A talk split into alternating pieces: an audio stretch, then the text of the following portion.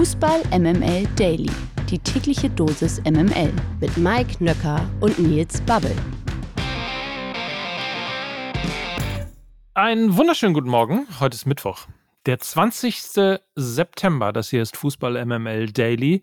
Und da gestern ja Prime-Tag oder Prime-Nacht gewesen ist, wie auch immer, ähm, werden wir natürlich heute, Lena Kassel hat lange gearbeitet, muss ausschlafen, muss sich wieder regenerieren, ähm, damit sie für morgen natürlich wieder fit ist. Aber das Gute ist ja, wir haben ja, ich würde mal sagen, Backbones. Und einer davon ist Nils Bubble. Und der ist heute Morgen hier. Guten Morgen, Nils. Schönen guten Morgen, Mike. Ich bin nicht mehr der Einzige. Bisschen traurig irgendwie. Aber ähm, was das Gute ist. Du bist einfach Teil eines florierenden Unternehmens und deswegen ja, ja, sind wir, wir nicht werden, mehr allein. Wir werden immer mehr. Nein, es ist wir auch äh, in mehr. der Tat sehr, sehr schön. Und äh, das Gute ist, bei MML Daily ist einmal pro Woche jetzt wieder Prime Day. Ähm, also insofern äh, profitieren wir davon ja irgendwo auch. Von daher freue ich mich, äh, dass ich hier bin und dass Lena mal wieder sowas von souverän da einen wegmoderiert hat. Ähm, da freuen wir uns alle. Das kann sie. So, dann wollen wir mal rein, oder? Machen wir mal. Der Knaller des Tages. So, das ging dann ja doch wirklich schneller als gedacht. Julian Nagelsmann folgt auf Hansi Flick und wird neuer Bundestrainer des DFB.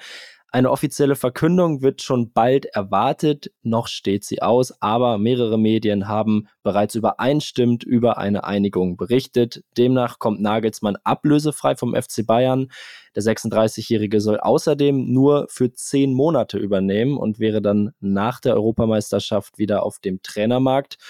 Und das Lustige ist, über genau dieses Szenario haben wir ja hier gestern schon gesprochen. Da hat der liebe Chris, großer MML Daily-Hörer, ja seine Prognose für die nächsten zehn oder zwölf Jahre sogar ähm, mit uns geteilt. Und die sah unter anderem eben auch vor, dass Julian Nagelsmann für diese Heim-EM übernimmt.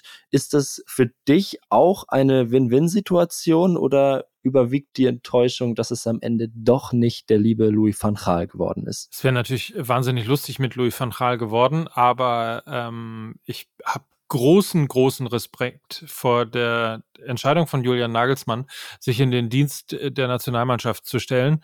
Ähm, wir haben ja lange uns gegen Nagelsmann ausgesprochen, weil wir uns einfach nicht vorstellen konnten, dass eben so jung wie er ist, er seine Karriere als Clubtrainer quasi an den Nagel hängen möchte und ähm, eigentlich ja ganz andere an den Nagel hängen möchte, hast du gehört, ne?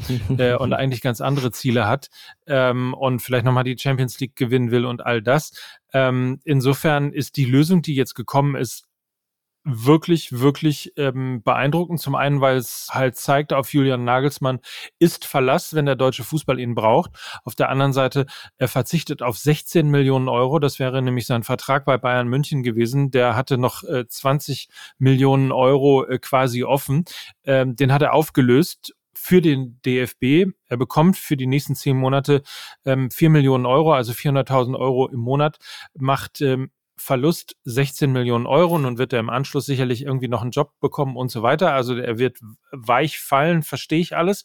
Aber ich finde es trotzdem eine ganz, ganz tolle ähm, Entscheidung von ihm. Und ich finde es auch insofern spannend, dass er sagt und das auch im, für sich und vielleicht auch für den deutschen Fußball einfach sehr genau einschätzen kann, zu sagen, ich, ja, ich will das, ich will noch Clubtrainer sein, ich möchte nicht äh, quasi auf ewig oder auf die nächsten zehn Jahre Nationaltrainer sein und eben nur hin und wieder mal in bestimmten Abstellungsphasen meine äh, Jungs sehen oder Männers, wie wir ja jetzt äh, seit der Amazon-Doku wissen, wie das ja heißt, Männers, äh, also seine Männers sehen, sondern er macht das eben für eine bestimmte Zeit und ähm, konzentriert sich dann wieder auf seine Karriere als ähm, Clubtrainer.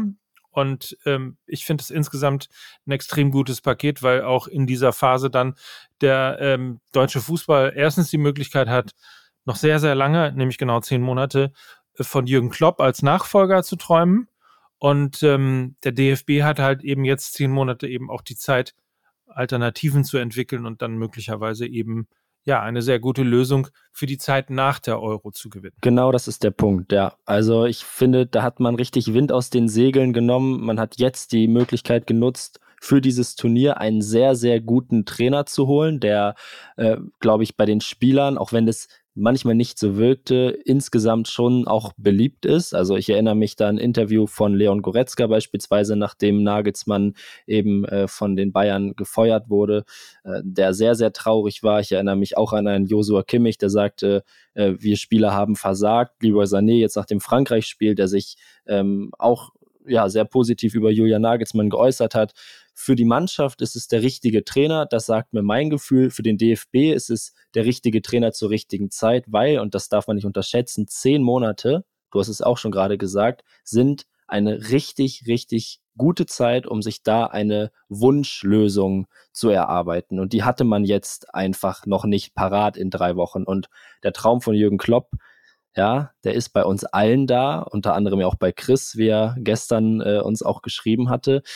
Ich habe da sowas im Gefühl und das könnte richtig gut für den deutschen Fußball werden. Und auch das muss man jetzt auch einfach mal sagen, weil der DFB immer wieder durch den Kakao gezogen wird, natürlich auch von uns.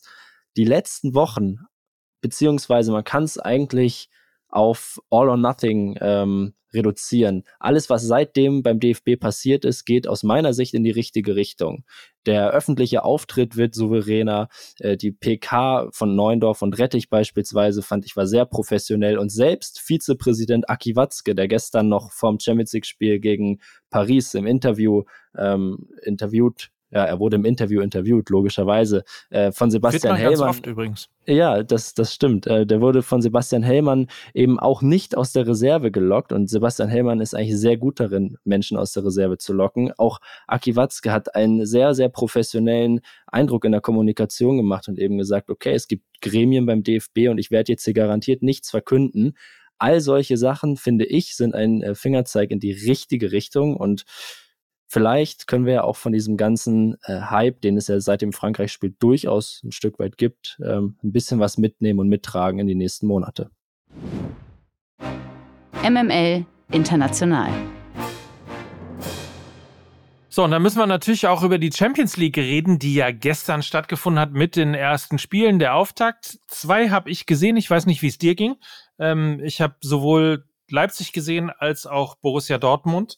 Ja. Und ähm, es waren, ich sag mal, zwei Spiele mit unterschiedlichen Vorzeichen. Wir können ja erstmal sagen, RB Leipzig, es war ja auch das frühere Spiel, ähm, hat ein extrem schwieriges Spiel am Ende gewonnen in der Schweiz gegen die Young Boys Bern, 3 zu 1. Das war ein Arbeitssieg und das war sehr, sehr hart erarbeitet. Und gerade diese Spiele, gerade am ersten Gruppenspieltag, in der Schweiz bei einem sehr unangenehmen Gegner, ähm, in einem ungewohnten Spiel für die Leipziger, dann am Ende doch als Sieger vom Platz zu gehen, zeugt für mich von absoluter Stärke. Äh, es war jetzt auch kein unverdienter Sieg, aber es war im Endeffekt eben doch ein Arbeitssieg. Und das ist äh, für mich dann doch äh, ja ein richtig, richtig gutes Zeichen, dass Leipzig dieses Spiel gewonnen hat. Genau, 3 zu 1 äh, haben sie gewonnen durch ähm, Tore für Leipzig bereits nach drei Minuten von ähm, Simakan und dazu noch von Schlager mit einem fantastischen Weitschuss und Sesko in der 92. Minute auf Vorlage von Benjamin Henrichs. Den 1 zu 1 Zwischenstand in der 33. Minute hat Elia eingeleitet, beziehungsweise dann dementsprechend eben auch getroffen. Ähm, es war ein komisches Spiel eine Zeit lang. Also man hatte so das Gefühl, die ersten 15, 20 Minuten, es ist nur eine Frage der Zeit, bis ähm, Young Boys Bern quasi aus dem eigenen Stadion geschossen wird. Bereits nach drei Minuten, da fiel das 1 zu 0, hatte man schon vier glasklare Chancen äh, gehabt. Dann kippte es mal in Richtung Bern.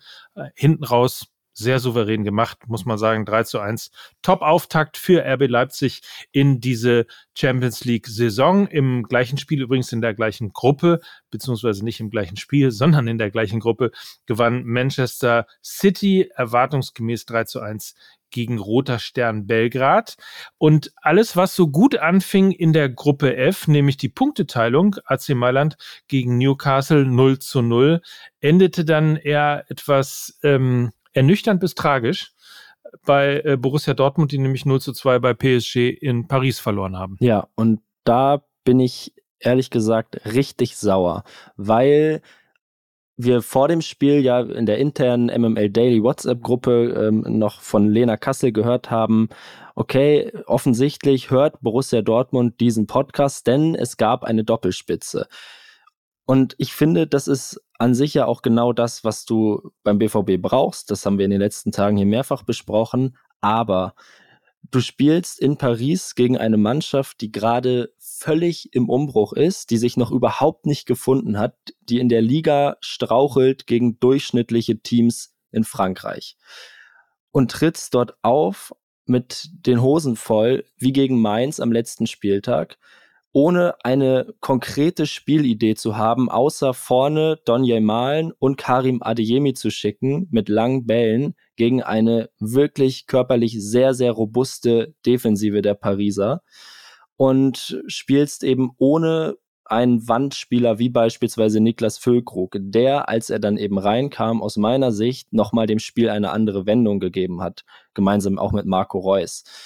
Dass man mit dieser Moral in Paris dann am Ende 0 zu 2 verliert, das ist nämlich das Endergebnis, ähm, wundert mich nicht wirklich. Ich verstehe nur nicht, warum Borussia Dortmund nicht mit einer anderen äh, Selbstverständlichkeit, einem anderen Selbstverständnis nach Frankreich fährt und sagt, pass mal auf, wir haben gesehen im Spiel gegen Freiburg, wir können solche Spiele gewinnen, wir müssen vielleicht mal so ein bisschen was umstellen in der Mannschaftsaufstellung, haben das ja teilweise sogar getan, aber dann den Spielplan so zu machen und alles auf zwei schnelle Spieler ähm, ja, zu legen, fand ich einfach ein bisschen sehr dünn. Ich weiß nicht, wie es dir da geht. Ja, es war insofern vor allen Dingen sehr dünn, dass zwar die erste Halbzeit ähm, ja mit 0 zu 0 überstanden wurde, aber ähm, das drastischste waren ja die Passquoten, die Borussia Dortmund sich erspielt hat. 63 Prozent Passquote.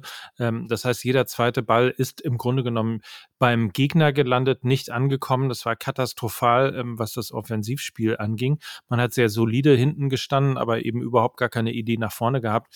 Und das änderte sich in der Tat, als Marco Reus, der, glaube ich, der große Gewinner dieses Spiels äh, gewesen ist, meiner Meinung nach, weil er einfach eben Spiele lesen kann, weil er Impulse setzen kann und weil er eben auch ähm, ja sehr präzise vor allem spielen kann und ähm, immer mal wieder eben auch ähm, für offensive Nadelstiche gesorgt hat. Ähm, Niklas Füllkrug hat sicherlich davon äh, profitiert.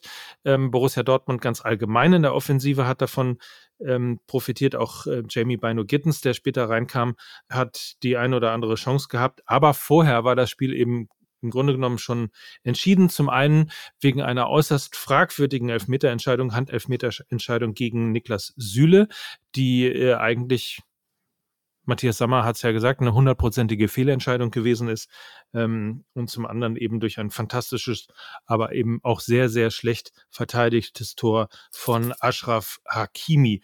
Insofern ein bisschen Lehrgeld, schade, wäre mehr drin gewesen, sehe ich genauso, äh, insbesondere dann, wenn man in der ersten Halbzeit einfach äh, sehr viel präziser gespielt hätte und sehr viel mehr wacher und sehr viel mehr da gewesen wäre. Insofern, ja, Lehrgeld für Borussia Dortmund, würde ich sagen. Bisschen ärgerlich, insbesondere mit Verweis auf das Spiel eben von Mailand und Newcastle. Auf der anderen Seite ist dadurch halt ähm, noch nicht ganz so viel kaputt gemacht worden. Man hat also nach dem ersten Spiel ähm, ja noch zumindest ein bisschen ähm, Nähe zu zwei anderen Teams. Ich glaube, PSG, das ist gestern Abend auch deutlich geworden, ähm, wird die Gruppe gewinnen weil allein die individuelle Klasse einfach fantastisch ist. Ja, einziger Hoffnungsschimmer auf jeden Fall. Ähm, Mats Hummels Seiten waren auf Null. Ja, die haben äußerst frisch gewirkt, anders als die Offensive des PVB. Ist das ein Mullet eigentlich schon? Ist das schon ein Mullet, was er sich geschnitten hat? ich weiß es nicht. Hm? Das, äh, das müsstest du mir echt beantworten können.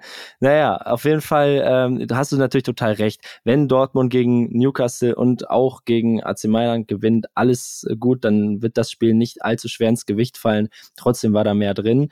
Ähm, lass uns doch ganz kurz auf die anderen Spiele blicken. Die Ergebnisse hast du ja teilweise schon genannt. Äh, Feyenoord Rotterdam hat 2 zu 0 gegen Celtic Glasgow gewonnen.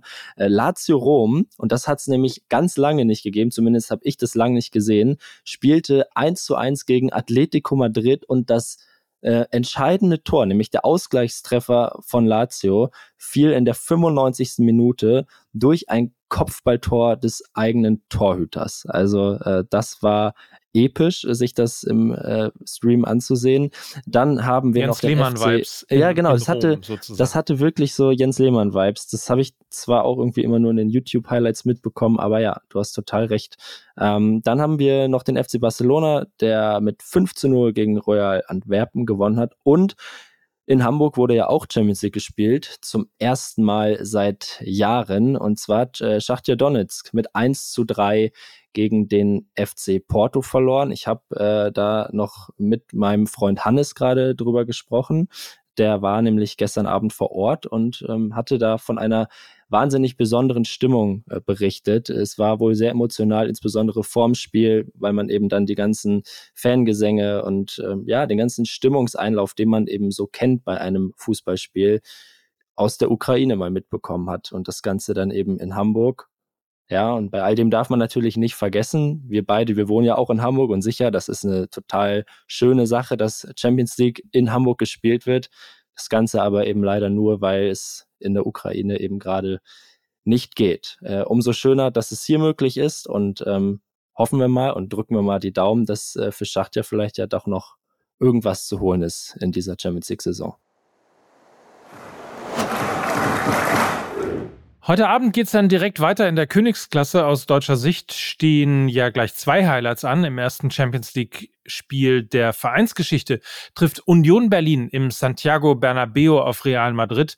Und auch die Bayern starten mit einem Hochkaräter in die Champions League-Saison. Manchester United ist zu Gast in München. Und auch wenn sie heute nicht hier sein kann, haben wir natürlich Lena mal äh, so nach ihren Gedanken zu den beiden Partien gefragt.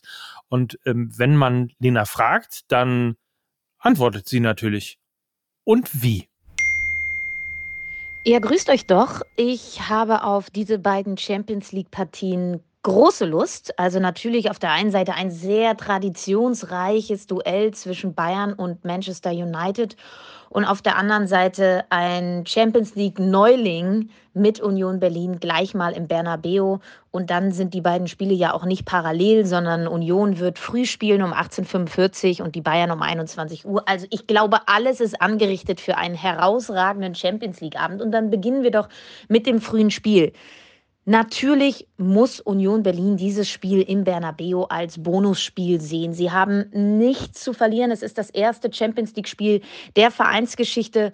Was Hoffnung macht, ist, dass Vinicius Junior nicht mit dabei sein wird. Er hat muskuläre Probleme, war auch schon in der Liga nicht mit dabei. Er ist natürlich der absolute Unterschiedsspieler, den du nahezu nicht verteidigen kannst. Und dass er zumindest schon mal bei Real Madrid fehlt, ist ein positives Zeichen aus Union-Sicht. Und was auch noch ein bisschen Hoffnung machen könnte, und da hat mich Helmut draufgebracht, der hatte mir geschrieben, weil wir über die defensive Anfälligkeit von Union jetzt in unserer Montagsfolge gesprochen haben, dass natürlich Rani Kedira seit ganz, ganz langer Zeit als Sechser bei den Eisernen fehlt. Dementsprechend ist die defensive Stabilität auch ein bisschen weggebrochen. Aber zumindest ist jetzt Lucas Toussaint mit nach Madrid gereist.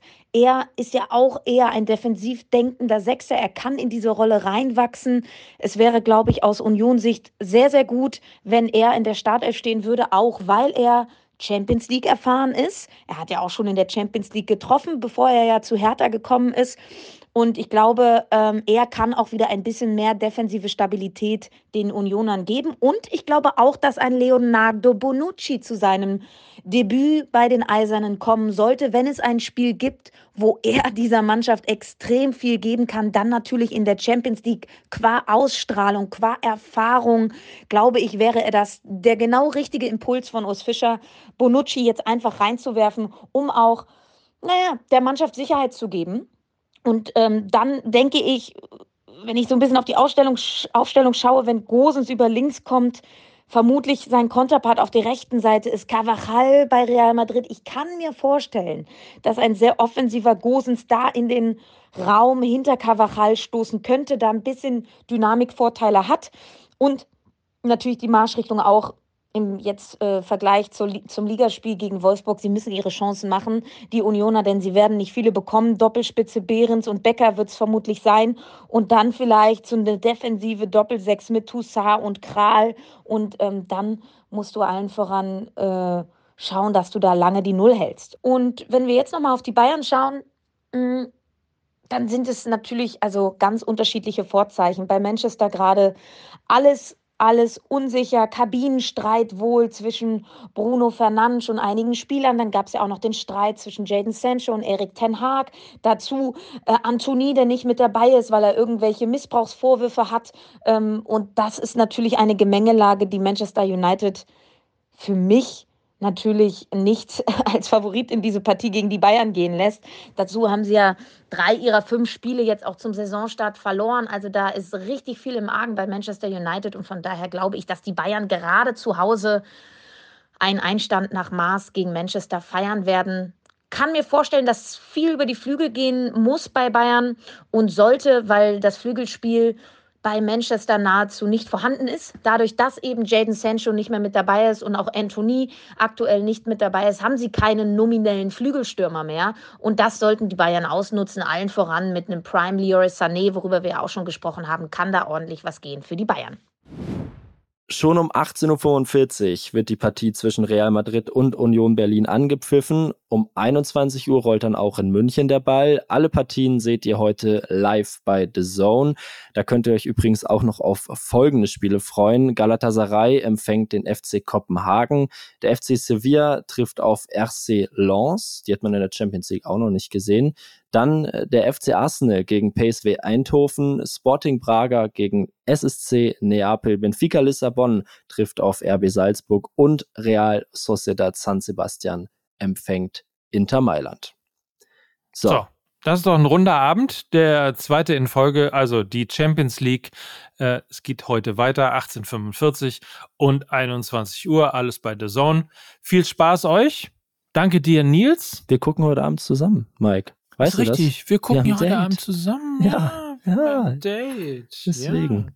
Ja. Äh, übrigens, Frage. für alle, die das gar nicht sehen können, ich habe Maike hier vor meinen Augen, hat einen äh, schwarz-gelben Schal. Also auch in schweren Zeiten äh, ist er natürlich für seine Borussia da. Selbstverständlich. Wir Na stehen klar. zusammen, in guten wie in schlechten. Ja, in schlechten. Oder, in oder schlechten. wie es bei Bayern München heißt, äh, in guten wie in guten. Ja, okay. Haben wir das. Also, morgen dann äh, vielleicht wieder Lena Kassel am Mikrofon. Schauen wir mal. Ähm, aber auf jeden Fall hat mir das sehr gefreut, mit dir gesprochen zu haben, lieber Mike. Hab einen schönen Tag. Schön, dass du da warst. Euch einen schönen Tag. Und ähm, bis dahin verbleiben wir mit freundlichen Grüßen und ähm, unterschreiben diesen Podcast mit Mike Nöcker und Nils Babbel für Fußball MML. Tschüss. Tschüss.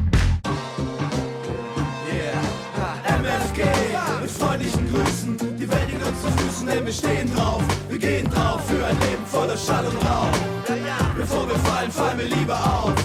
MFG mit freundlichen Grüßen, die Welt liegt uns zu Füßen, denn wir stehen drauf, wir gehen drauf für ein Leben voller Schall und Rauch. Bevor wir fallen, fallen wir lieber auf.